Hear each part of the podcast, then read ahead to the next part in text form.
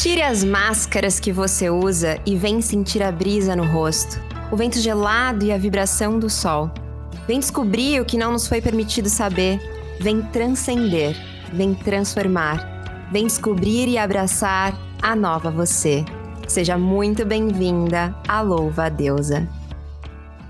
Samara Felipo, deusa, musa, atriz, produtora, feminista, antirracista e mãe de duas cachadas incríveis. Hoje ela tá aqui no nosso estúdio digital e é a nossa convidada para esse papo com as deusas. Vamos atravessar territórios daqueles que rendem assunto, hein? E nadar por oceanos que permitem trocas profundas.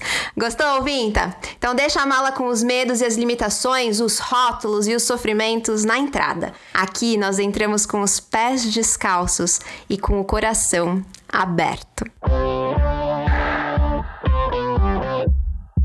Samara! Antes de mais nada, eu quero dizer assim que eu, eu, te acompanho, eu sou sua fã, tô muito feliz e honrada em tê-la aqui conosco. Seja bem-vinda Louva a Deusa. Ai, que delícia estar com vocês, delícia fazer essa troca. Eu acho que é de extrema importância, né, pro feminino, para nós mulheres, nosso crescimento, nossa desconstrução, descobertas, enfim. É um prazer imenso. Ai, que delícia! E olha, a gente tava conversando aqui um pouco antes de entrarmos no ar, de de começar a gravação, o quanto que o seu conteúdo é super importante, super rico, assim, né? E você consegue trazer um lado, assim, super divertido, um entretenimento, inclusive falando sobre temas super sérios, né? E super necessários, né? Pautas importantíssimas. Quando é que você percebeu que podia usar o Instagram, né? É, pegar o Instagram não só para compartilhar os momentos da sua vida e o dia a dia, mas também para trazer esses assuntos? Ah, eu, eu, na verdade, foi quando eu comecei a ser sincera comigo mesma, sabe?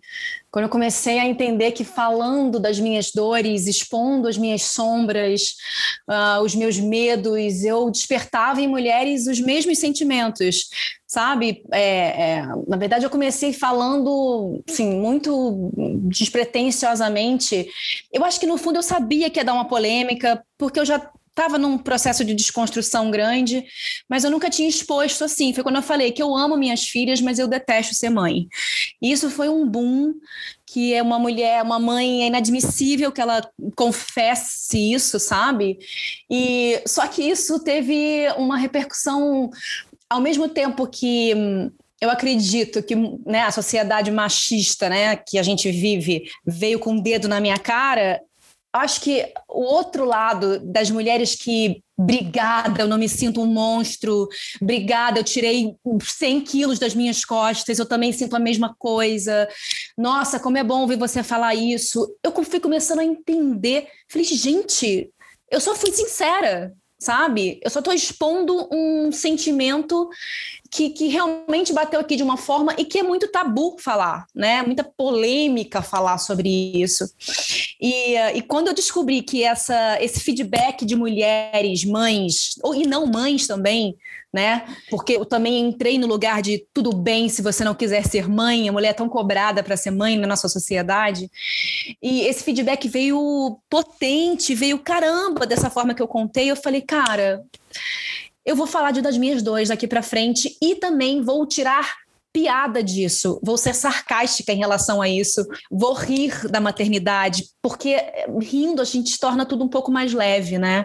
Com certeza. E é, eu acho fundamental, né? Você falou sobre ser sincera consigo mesma. Achei tão bonito isso, né? Quando eu passei a ser sincera comigo mesma, resolvi também mostrar pro mundo que eu vivo, né? A minha verdade e que é compartilhada por tanta gente também. E aí você traz a questão dessa desconstrução da romantização da maternidade. Gente é ensinada a ser calada, né? Desde pequenininha, desde isso historicamente também falando, mas desde crianças, né?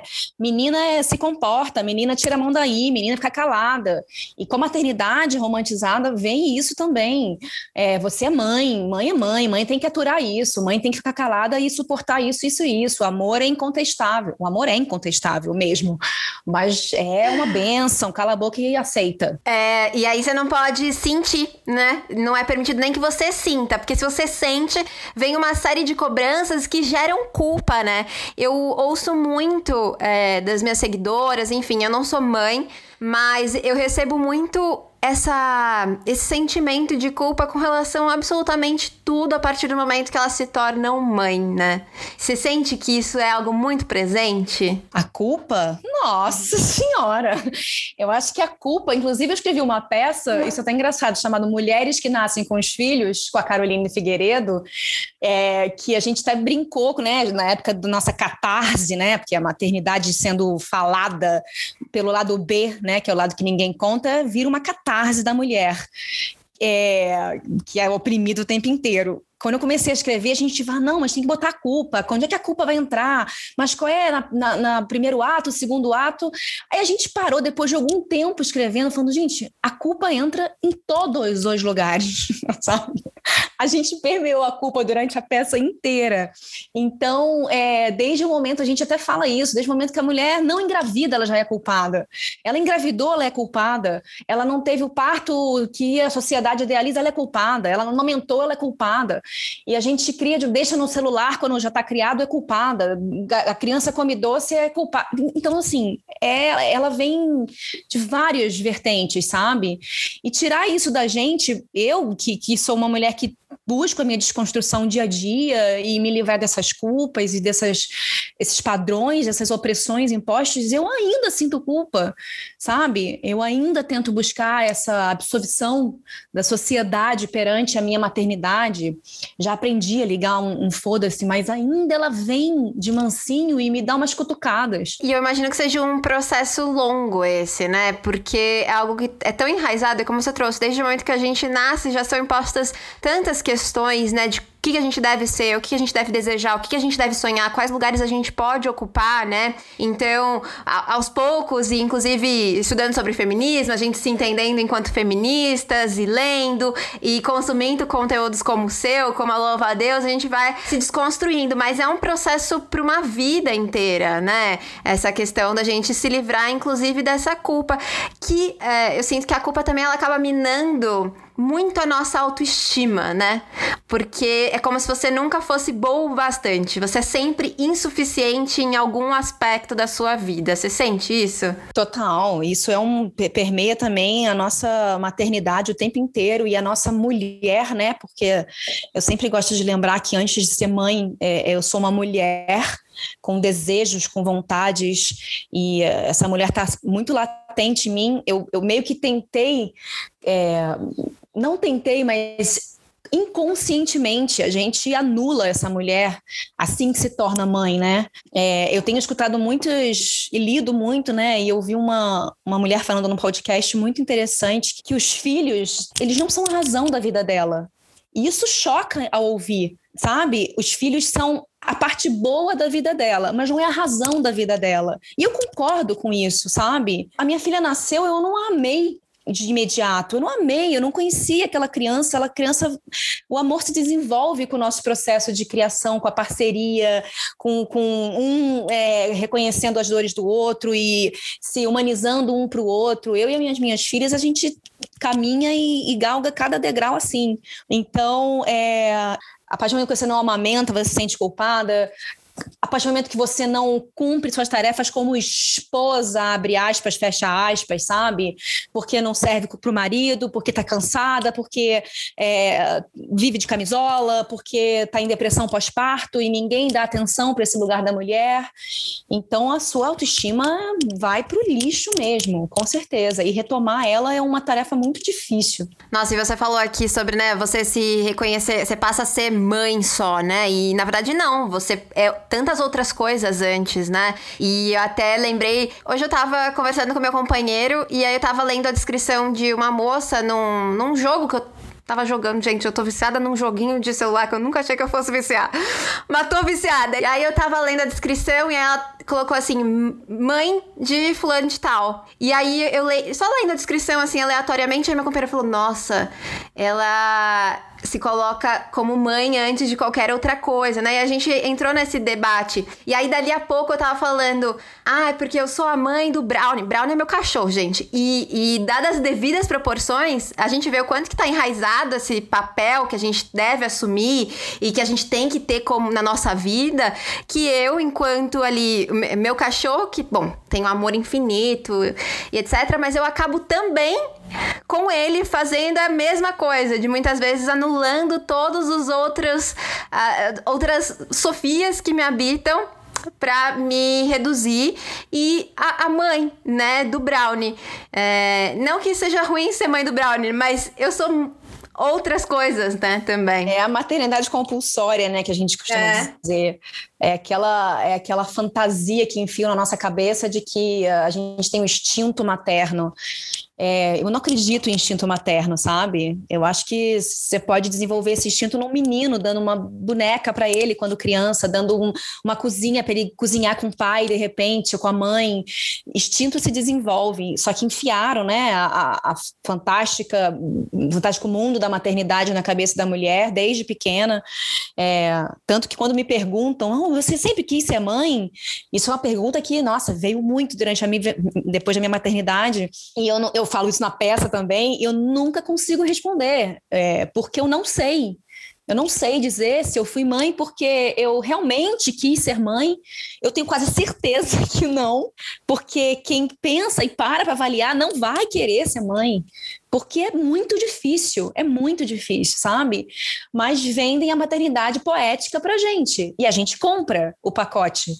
Então, assim, é, eu acho que eu fui é, criada para ter a minha família, para ser a mulher do meu marido, para ter os meus filhos, constituir a minha família, porque aí sim eu vou ser realizada na vida. E a minha mãe então um pouco tem culpa nisso, sabe? Minha mãe me criou da forma que ela pôde, que ela foi criada, né? A minha intenção agora é quebrar esses padrões, é tentar falar, mãe, obrigada até aqui, você foi muito maravilhosa, eu te agradeço profundamente, eu te honro, honro sua existência minha, mas a partir daqui para frente eh, sou eu e minhas filhas, sabe? E é isso, e eu não sei dizer. Eu acho que realmente eu fui criada pensando que eu só seria feliz, completamente feliz, sendo mãe. E tive dois filhos, que eu sou apaixonada completamente por elas, mas a função da maternidade eu acho um saco. E que bom, que bom que você consegue dizer isso. E eu tenho certeza que nesse momento várias ouvintas estão falando: nossa, eu também sempre quis falar isso, nunca me senti à vontade para dizer, né? E que bom que a, que a gente tá nesse espaço, a gente consegue criar espaços hoje para poder ser sincera sobre isso, porque a maternidade é um papel que é construído socialmente, como você trouxe, né? Então, as assim como poderia ser de uma outra maneira. Você enxerga, né? E aqui a gente pensando em, em mundos que a gente quer construir, assim. É, como que você enxerga que seriam os papéis, né? Muita gente defende aí que a gente tem que acabar com essa, essas funções mesmo, esses papéis dentro da família. Acabar com o lugar de mãe, de pai, né? Somos pessoas ali que estamos é, contribuindo com o crescimento, desenvolvimento de uma criança, mas talvez com funções iguais, né? Né? Ou que são distribuídas independente de gênero. Como que você enxerga como um futuro ideal, assim, nesse sentido? Até porque a gente também tem famílias diversas, né? Nós não Exatamente. temos só o papai, a mamãe e o filhinho. Nós somos plurais, temos famílias homoafetivas. Temos fam... Eu acho que tem que ser revisto, sim. Eu acho que a gente está longe de um, de um avanço. É, eu sei porque a minha rede, né? A minha rede social é uma rede em que é, eu recebo muito direct de mulheres, tanto de mulheres me recriminando né, por determinadas falas ou atitudes, quanto das que me apoiam, né? Tem de tudo. Você nunca vai agradar todo mundo. Só que eh, eu, acho que essa desconstrução que a gente fala tanto essa palavra é justamente para isso, para trazer para a criação de um menino, por exemplo, a consciência de não ser um, um babaca quando crescer, um machista, de, de dividir as tarefas porque você vê até na, hoje em dia, eu acho que ainda tem irmão e irmã sendo criadas em casa de formas bem diferentes, né? A menina tá lavando, passando, tá, né? O menino tá sentado no sofá ou jogando videogame. Então, assim, é, tem que acabar com essas, com essa com estereótipos de que a mulher trabalha e faz a função de casa e é responsável psicologicamente, fisicamente e emocionalmente pela família inteira. Isso é desumano e trazer o, o, o, masculino junto com a gente, sabe? Tanto que eu, eu, eu faço. Tem muita gente ignorante, às vezes, que vem falar, mulheres que vêm falar comigo. Eu não estou falando ignorante no sentido pejorativo, estou falando da, da falta de informação mesmo, sabe? Que vem falar comigo Sim. em relação a achar que um menino ganhando presentes como acham que é de menina vai, né, vai deturpar a sexualidade do menino, sabe? Vai virar gay, vai é um absurdo, meu filho nunca vai brincar com a boneca. E, e é isso, eu acho que isso vem de casa, primeiramente, é, na construção de meninos mais é, femininos, eu falo. Ah, o que eu ia falar, eu sou tão prolixa, gente. O que eu ia falar. Eu adoro, me identifico super. eu sou muito prolixa. Pera, vou lembrar. Ah, sobre o feminismo. Que essas mulheres vêm até o Women Direct falar que é feminista o cambá, os cambá, não sei o que, não, mas o que eu falo, que, eu, eu, que a gente odeia homem, pelo contrário, esse masculino tem que estar tá com a gente, sabe? Esse masculino tem que estar tá próximo da gente, tem que estar tá lutando com a gente porque eu acho eles fundamentais na nossa luta. E, e, é muito difícil das mulheres enxergar isso. Parece que a gente odeia homem, que a gente quer eles distante, que. Pelo contrário, pelo contrário, eu tenho um parceiro também, meu companheiro é me ensina tanta coisa dia e noite sobre feminismo, sabe? Me alerta para coisas às vezes que passam por mim eu não percebo. E, e eu cresço muito com ele em relação a isso. Mas é isso, acho que a, a, o cerne da questão aí que você falou é que precisa sim ser extinto essa, esses estereótipos e lugares de gênero dentro de casa. Isso vem pela, por, pela educação em casa, isso vem pela escola, principalmente também. Isso vem pela sociedade, pela mídia, que também é introjetada na gente de uma forma bem inconsciente, né? Vai botando aos pouquinhos e você cresce reproduzindo. Com certeza. E, inclusive, a gente cresce reproduzindo uma série de outras questões também que a gente precisa parar de reproduzir. E você fala muito sobre é, a questão do mito da beleza, né? Recentemente você passou por uma transição, você assumindo os cabelos brancos, os fios brancos, grisalhos, né? E como que é, assim, você esse processo e como que é a resposta, né? Porque quando a gente se expõe, é, eu falo para um público muito menor, né? E já para esse público, muitas vezes eu postei fotos minhas ali é, sem roupa, mostrando a minha barriga, que é uma barriga normal, né? Mas é uma barriga que tem gordura, uma perna que tem celulite, enfim, já causou é, uma série de reações, né? Tanto de tipo, brigada, porque eu me vejo no seu corpo e me sinto à vontade agora para olhar pro meu, quanto de rejeição, né? Como que foi esse processo para você? E você tá vivendo esse processo de desconstrução com relação à aparência? Como que é isso? Ah, super, né? Eu, eu o cabelo foi mais uma questão, né? Porque eu desde adolescente vivo nesse métier do. O Magra vem acompanhado do Linda, e uh, traba trabalho com imagem desde os 18 anos de idade. É, nunca me. E não, eu não era uma menina muito contestadora e que me questionava. Eu fui colocada numa caixa e nela eu fiquei durante muitos anos, sabe? Agradeço muito, mas isso também eu falo mais pra frente. Agradeço muito minhas filhas, a maternidade, por essa furada de bolha, por sair dessa caixa.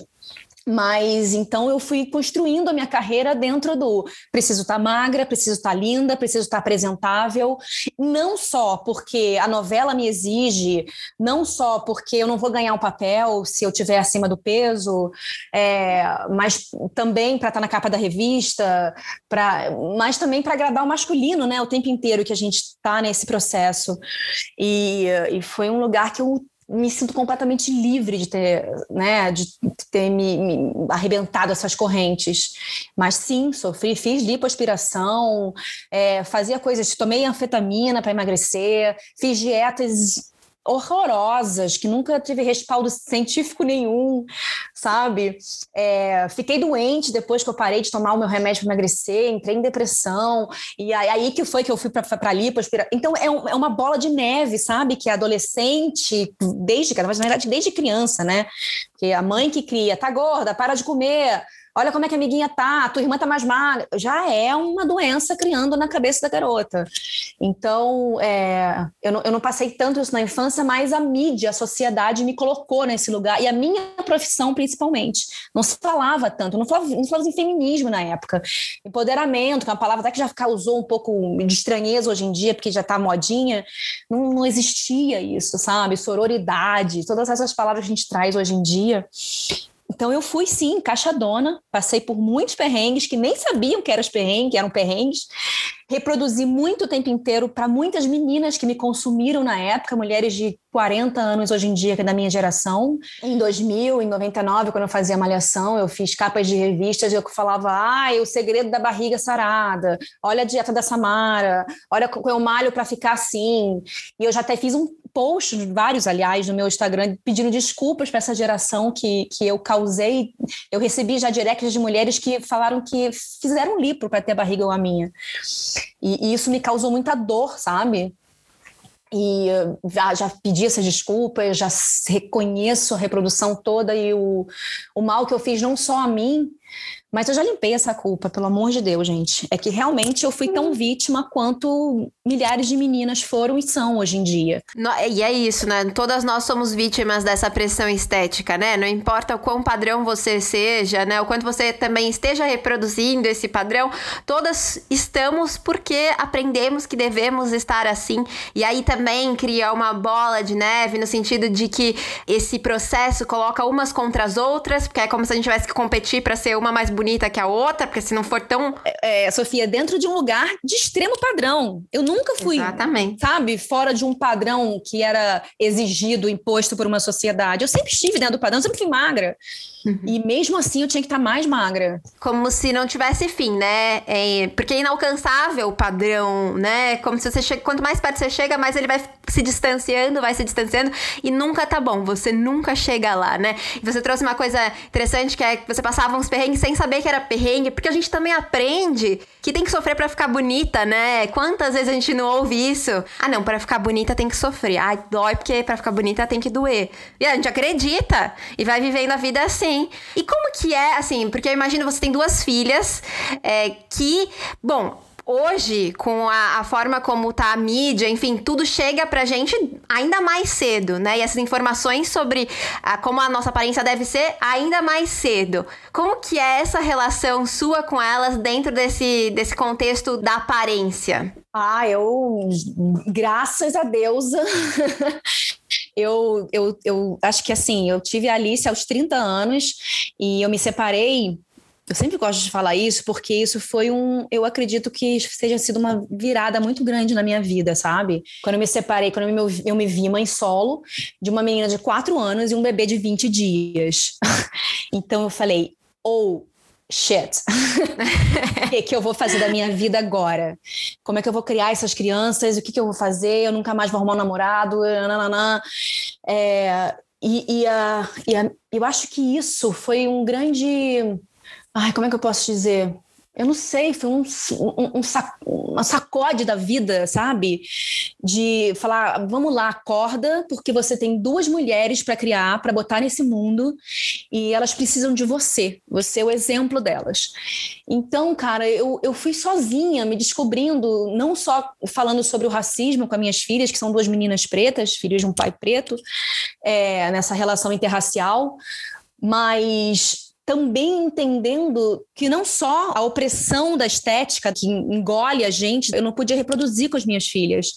Então, assim, em nenhum momento eu fico repetindo que eu estou de dieta, em nenhum momento eu, eu, eu já vou corrigindo se aponta, porque assim, mesmo que você seja uma mãe, que você está atenta, que você está tentando desconstruir, que você está tentando reaprender, se reeducar e educar novas crianças, elas vão ser contaminadas pela mídia, pela sociedade. O TikTok está aí para isso, sabe?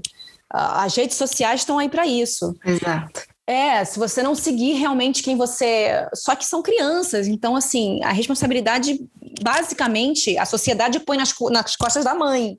Então, eu procuro ter a relação mais saudável possível em relação ao corpo com elas, sabe, Sofia? Porque é, não repetir o que fizeram comigo, que eu sei que nos bate-papos com as minhas amigas repetiam com elas. É, eu lembro de estar em gravações em que o, o, o diretor chegava e, e, não deixava a gente comer a sobremesa, porque eu não podia engordar. Me tirar Nossa. da mesa de sobremesa. Falei, não, não, não, não, não, não, aqui não, aqui não, vambora, vambora. E eu com, sei lá, 19 anos, sabe? E, e, é isso, eu acho que eu tenho, elas têm uma, já uma visão. A pequena vai meio que absorvendo, a de sete anos, vai absorvendo, que nem uma esponjinha, uhum. a relação que eu tenho com a Alicia, com a mais velha, que está com 11 anos agora. Eu ainda tenho os meus impasses, porque eu, eu as vejo reproduzindo coisas que elas estão assistindo em, em, em, aplicativos, que eu, não, ninguém tem o controle, nenhuma mãe tem o controle de tudo, e eu já aceitei isso. é, mas, e, eu, eu, e a minha luta é nessa corrida, é ir na corrida contra o, o que estão enfiando, introjetando nas minhas filhas, que eu não quero. Um exemplo disso é, sei lá, eu, eu sentada vendo séries com a Alice, eu gosto muito de fazer isso com a mais velha, séries é, juvenis, né? E aí a gente assiste, eu falo, ah, vamos ver essa. É um, um, filme tosco, um título tosco. Eu falei, vamos, Alice, ela tava louca para ver, ah, sei lá, Princesa, Fanta, Princesa Fantasma, uma coisa assim, espírito de, espírito de não sei o quê, de princesa. E aí eu assistindo com ela, era uma menina que, a, a popular da escola, ela morria, né, num acidente, nanã, e ela tinha que, para poder voltar um acordo lá no céu, uhum. é, fazer que a menina menos popular é, já estamos aí na competição feminina, Nossa. já estamos aí nos estereótipos. É, fiz, fosse a rainha do baile. Outra coisa que eu sou, eu acho abominável. Tudo bem, vamos assistir. O importante não é, o problema não é ela assistir. Eu não vou proibi-la de assistir. Mas eu tô do lado com ela, quando eu posso sempre, falando, filha, você viu o que aconteceu ali? Filha, você viu? Aí eu, eu falei assim: eu vou assistir esse filme com você, mas eu quero que você pause os momentos de racismo e machismo que você achar que você identificou. E aí passou um. Aí eu pausava, falava, você não percebeu? E não percebeu, porque ela estava tão dentro do filme. E isso acontece. E eu lembrei de mim assistindo todas as novelas e filmes que a gente não tá nem aí, tá assistindo, mas tá entrando tudo que a mídia enfia na tua cabeça para você se odiar, competir com mulheres, servir a um homem, ser racista. E você é e você vai sendo, sabe? Uhum. Muito didático e muito interessante esse exercício, inclusive pra gente fazer com a gente mesma, né? Porque, como você disse, muitas vezes a gente tá assistindo e a gente passa desapercebido. Mesmo é, as pessoas mais atentas aí, muitas vezes acabam até aquele negócio que a gente fala de passar pano. Quantas vezes a gente também não dá uma passada de pano para aquele filme, para aquela série que a gente gosta tanto? Aí você fala, ah, deixa, né? Vou fingir que não aconteceu aqui. E não, é importante, não tem problema você gostar, né? É importante que você problematize só, para garantir que a gente expanda a discussão, né? E aí, é, eu queria um pouco entrar numa temática que a gente gosta muito aqui, que é a temática dos relacionamentos. Ah, não que todos esses. Aqui a gente tá falando só de relacionamento, né? Relacionamento com a gente mesma, relacionamento é, com as filhas, né? Com a nossa família, com as pessoas que nos cercam.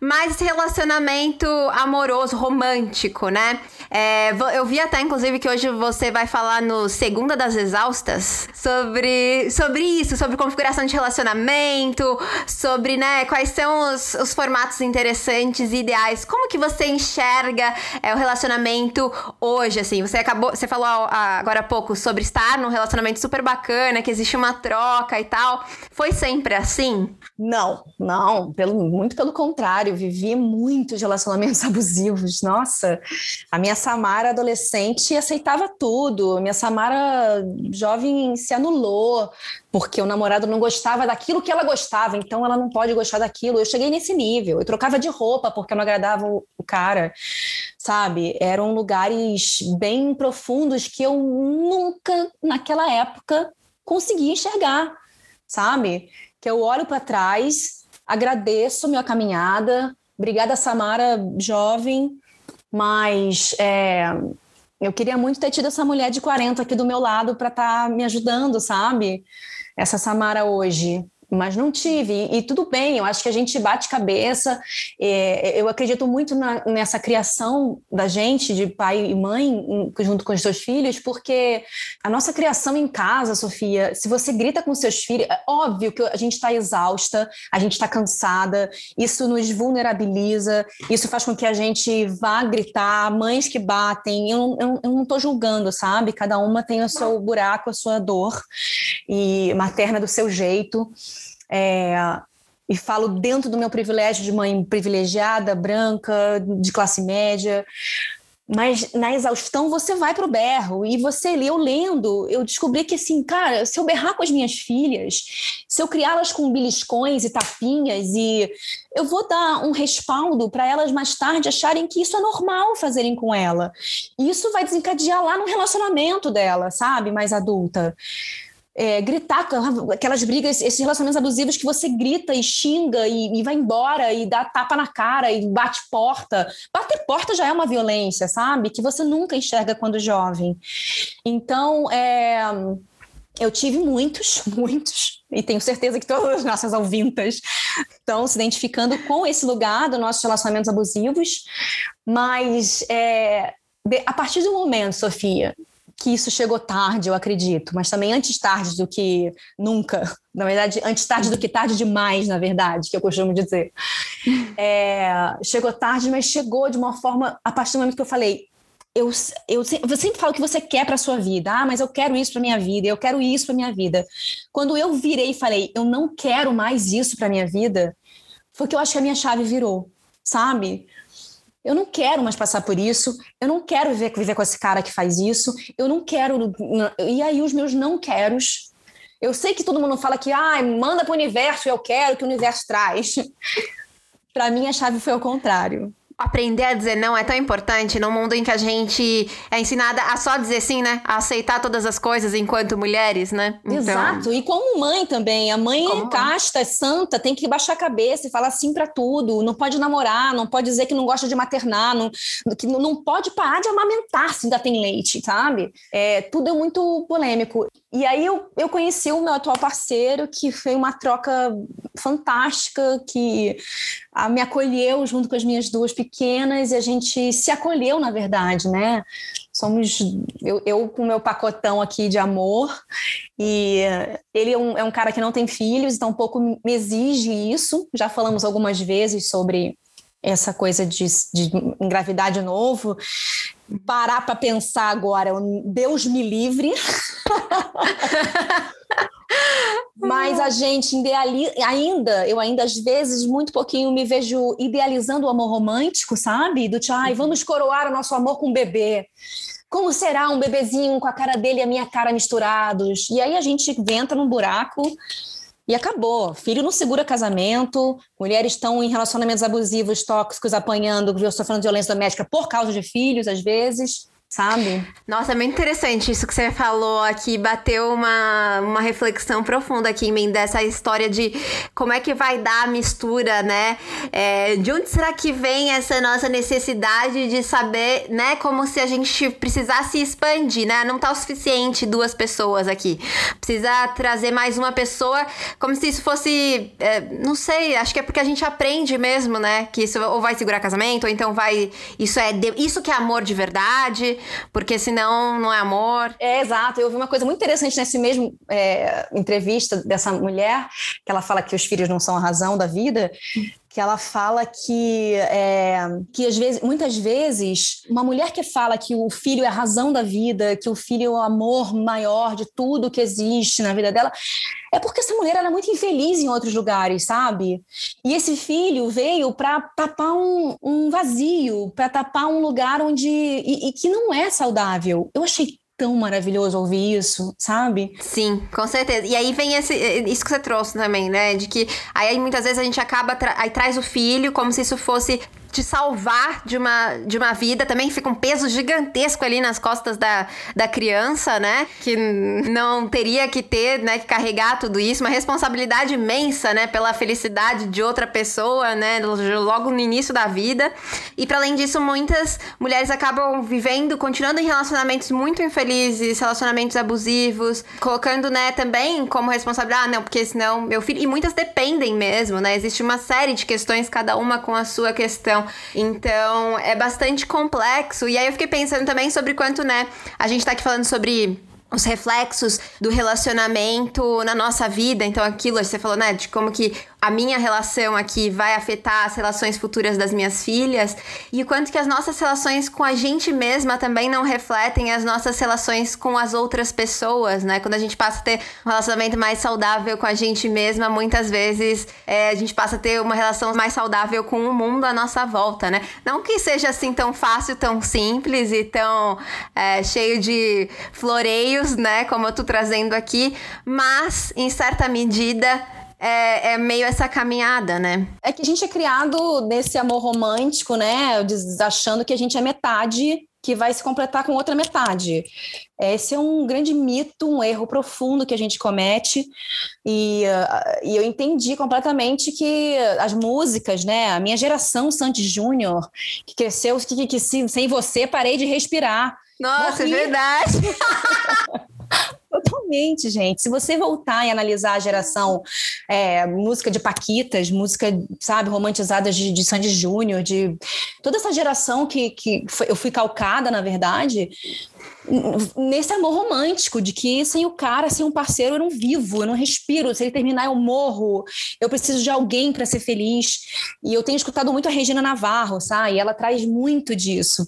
É, de, de, de, eu sou inteiro, eu sou cheia, eu tenho desejos, e os meus desejos você vai ter que respeitá-los, sabe? Então, eu, eu, eu tenho sete anos de relacionamento. E a partir do momento que eu consegui me olhar como mulher, como eu tenho, eu quero transar, eu, eu tenho filhos, é, eu preciso tirar a culpa da mãe que não transa, da mãe que tem desejos. Cara, eu criei uma festa para mim chamada Apocalipse Tropical, para eu poder estar em cima do palco tocando funk com um maiô enfiado na bunda de meio arrastão, sabe? Uhum. Aquela é a minha mulher, a minha mulher Samara precisa da mulher mãe, a mãe precisa da outra mulher que está no palco, a outra precisa da mulher que está servindo a comida junto com o companheiro. E eu acho que uma faz parte da outra, não dá para anular. Então, todo esse conteúdo dessas samaras é, felizes estão prontas, elas estão prontas, eu estou pronta para receber uma pessoa feliz também, sabe? Eu não tô para tapar buraco. Nós somos completas, nós somos múltiplas, né? E viva as nossas diversas facetas, e com tudo que tá incluído nelas, né? Inclusive os nossos medos, nossos receios, as nossas alegrias, nossas forças, nossas potências, né? Viva a nossa multiplicidade aí. E Samara, deixa eu te contar um negócio. Eu tava aqui, enquanto você tava falando, eu tava lembrando de uma coisa assim, eu vou fazer um parênteses, que a gente, a Laura tá, a Laura, nossa diretora e roteirista, tá nos acompanhando aqui nessa gravação e ela vai lembrar. Ela me mandou um link para uma foto sua quando a gente começou a podcast. Ela falou assim: Nossa, seria muito legal se um dia a gente entrevistasse a Samara. E aí a gente tá aqui agora e eu tô me dando conta da realização que é esse momento. Então, assim, só queria dividir com você essa alegria é, e essa passagem. Que delícia! Nossa, tô muito feliz de realizar isso, que a gente tá falando aqui também sobre é, aquele que a gente fala não, que é importante para concretizar. E eu lembrando aqui do que a gente pensou lá atrás. Será que vai rolar? E rolando agora. Nossa, muito feliz. E pra gente finalizar, eu queria te fazer um convite. A gente falou sobre as suas crianças, né? As suas filhas. A gente falou sobre a nossa jornada. Hoje você é uma mulher que inspira muita gente. Mais de um milhão de pessoas te acompanham no Instagram, é, em todos os seus trabalhos mais diversos.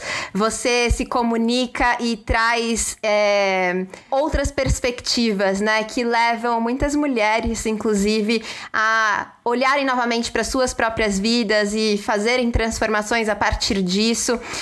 Então eu queria te fazer um convite para voltar para Samara criança. É, imagino que a Samara criança tivesse também as suas expectativas, seus sonhos, aquilo que ela imaginava que ia ser hoje. Eu queria que você me dissesse assim, o que, que você acha que a Samara criança, olhando para essa Samara que você se tornou, o que, que ela diria, hein? Ah, eu...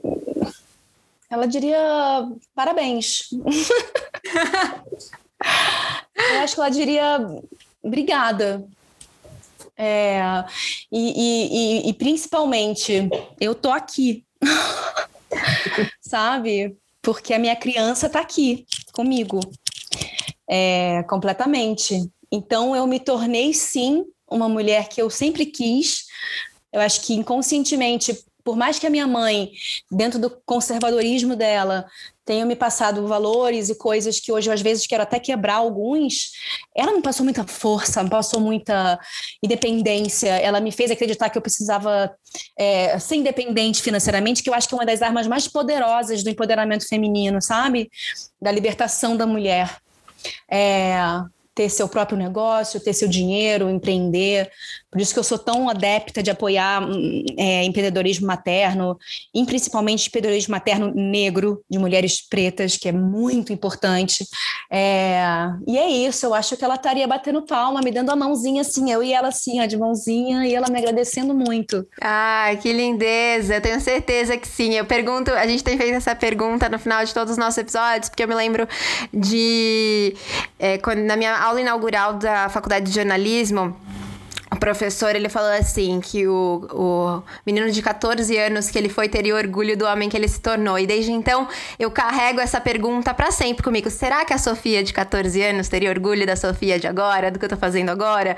E eu, eu me questiono e isso sempre me leva, talvez, a tomar decisões muito interessantes. E a gente sempre faz essa volta à nossa criança de eu ir lá e conversar com ela, né? Mas é tão gostoso também a gente ouvir o que ela diria, né? E eu tenho certeza que ela estaria totalmente orgulhosa de você. Eu tô muito feliz da gente ter batido esse papo. Eu sou muito grata. Muito obrigada por estar aqui mais uma vez, Samara. É tanta pauta, tanto tema. Eu fiquei pensando aqui, você falando agora, eu falei, gente, mas eu deixei de falar isso, deixei de falar aquilo, deixei de falar. É tanta coisa, tanta questão no nosso universo feminino, né, gente? Mas que bom que vocês estão aí, cara. Tem muitos temas interessantíssimos. Eu viajei ali pelo podcast de vocês, aquele, aquele negócio da monogamia e relação aberta, sobre sexo no relacionamento Sim. longo. Achei incrível. E, e, parabéns também pelo trabalho de vocês. Muito obrigada, que alegria! Ó, as portas estão abertas quando quiser voltar para falar sobre qualquer assunto, inclusive pra gente, ó, viajar juntas sobre diversos temas e não chegar em lugar nenhum, porque não precisa sempre chegar em lugar nenhum. Tá? Estamos uma eterna construção, né? Eterna, as portas estão abertas. Muito obrigada mais uma vez e Pra você ouvinte que nos acompanhou até aqui, que papo gostoso. Realmente, a gente podia ficar aqui conversando por horas e teria assunto por horas para falar. A gente chega aqui com esse episódio ao final do Papo com as Deusas, esses quatro episódios especiais. E estaremos de volta muito em breve com uma minissérie sobre desequilíbrios ginecológicos. Fiquem atentas e depois a gente se vê na sexta temporada. Enquanto isso, você pode conferir todos os episódios que tem aí, ó, 50 episódios para você. Então, aqui fica o meu abraço apertado. Essa casa fica muito mais gostosa com você por perto. Eu te desejo uma jornada repleta de trocas verdadeiras, amores cheios de conexão e sempre regados de respeito. Viva o meu, o seu, o nosso prazer e até a próxima!